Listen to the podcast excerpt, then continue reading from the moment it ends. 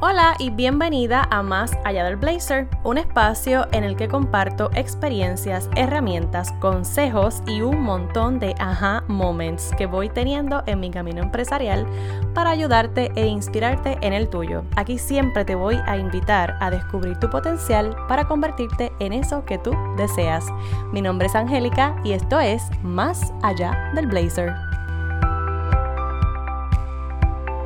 Hola, hola.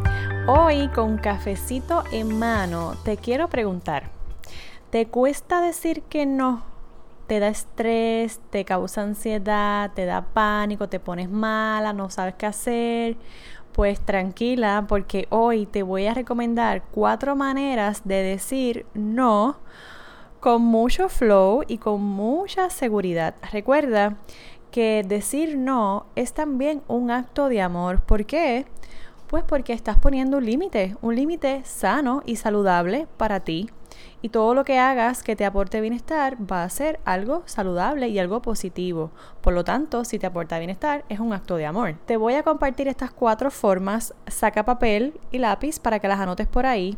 De hecho, el decir no es una de las herramientas poderosas que te compartí en uno de los episodios anteriores como parte de las herramientas poderosas para este año. Y si todavía tú estás lidiando con ese issue de que no puedes decir que no o de que dices que no y después te sientes culpable, o te cuesta mucho, pues entonces anota para que puedas comenzar a aplicar esto. La primera forma en que te voy a recomendar que digas un no es dejándole saber a la persona que lo vas a evaluar y que luego le respondes. Así que esa respuesta debe sonar como que, pues mira, déjame pensarlo o me parece interesante, lo voy a evaluar y te voy a dar una respuesta. Esa es bien sencilla, pienso que es una forma bien respetuosa y bien eh, directa también de decirle a la persona que, pues mira, no, pero de todas formas lo voy a evaluar. Así que esa es la primera. La segunda manera de decir un no es negociándolo. ¿Cómo así? Pues mira, resulta que hay ocasiones en las que tú sabes que podría haber una posibilidad de que tú digas un sí, pero solamente bajo algunas condiciones pues entonces tú vas a negociar ese no. En vez de decirle no y simplemente seguir o rechazar esa, esa invitación, esa oportunidad o ese planteamiento que te están haciendo, tú le vas a explicar a esta persona que no te conviene y ahí ya pones ese límite sano. Ahora, le vas a dejar saber que no te conviene, pero entonces también le vas a dejar saber que tienes una opción para ella o para él y que de alguna forma podrías decir que sí, pero siempre y cuando se cumpla con tus necesidades y también con tus peticiones, ¿no? Que puede ser que, pues mira, te voy a decir que sí, siempre y cuando sea después de las 3 de la tarde.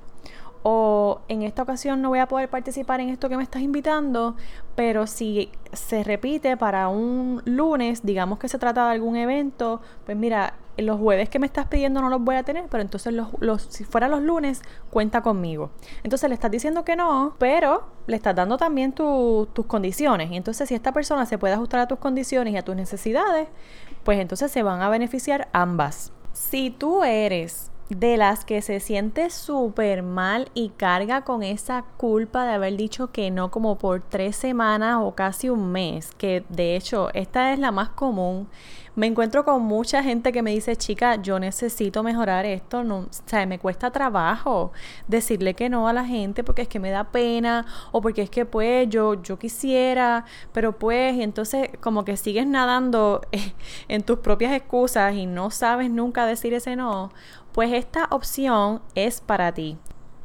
En vez de decirle un sí con el que después te arrepientas, vas a decirle a esta persona, me encantaría decirte que sí, pero no puedo.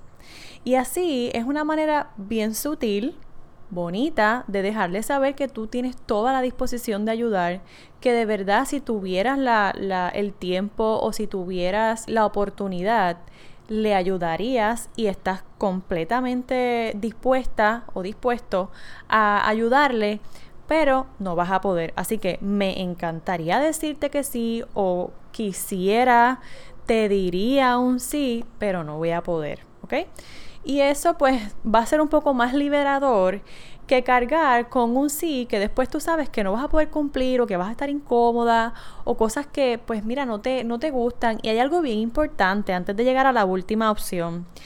Recuerda que estamos diciendo que no para establecer un límite sano ¿Por qué? Porque queremos aprender a respetar nuestro tiempo y queremos también maximizar nuestra productividad, valorar lo que estamos haciendo, porque nadie más lo va a hacer. Y entonces si no nos planteamos esto como algo vital para poder trabajar todos los días en nuestras metas y, manifestar esos sueños que tenemos ahí, pues no vamos a poder lograrlo. Así que mi invitación es a que veas este no como tu propia oportunidad para avanzar y para acercarte a esas metas y a esas intenciones que quieres ver ya manifestadas. Dicho eso, pues la última, la respuesta estrella es no. No es una oración completa y no tienes que dar explicaciones. Así que si tú eres de las que tiendes a dar como que un super párrafo después de haber dicho ese no, que me ha pasado, by the way, no es que yo soy perfecta, me ha pasado que me encuentro como que dando la super mega explicación después que dije que no. Y no, simplemente basta con decirle a la persona no y ya. Es como que no, gracias y continúas y no dices nada más. Y así te evitas dar una explicación que nadie te tiene que pedir, una explicación que no estás en la obligación de dar. Y como profesional exitosa, decir que no y establecer ese límite sano, como te dije, es una herramienta poderosa que tú estás usando a tu favor. Esta es mi invitación para que pongas en práctica esta herramienta que de verdad, de verdad, te va a ayudar a, a liberarte un poquito del estrés y a seguir empoderándote cada día de la forma en que te comunicas con otras personas. Y esto se aplica a todo. Puede ser con tus proyectos, puede ser con tu familia. En fin, el no se aplica para tantas cosas en la vida y es tan liberador que de verdad te invito a que lo pongas en práctica, pero ya. Y ya sabes aquí cuatro maneras bien chéveres, bien sutiles y bien elegantes de aprender a decirlo. Con eso me despido, te deseo un excelente miércoles y una feliz y productiva semana. Hasta la próxima. Recuerda, hay espacio para mejorar, así que no te preocupes si de una no te sale decir un no contundente y firme. Hasta la próxima. Chao.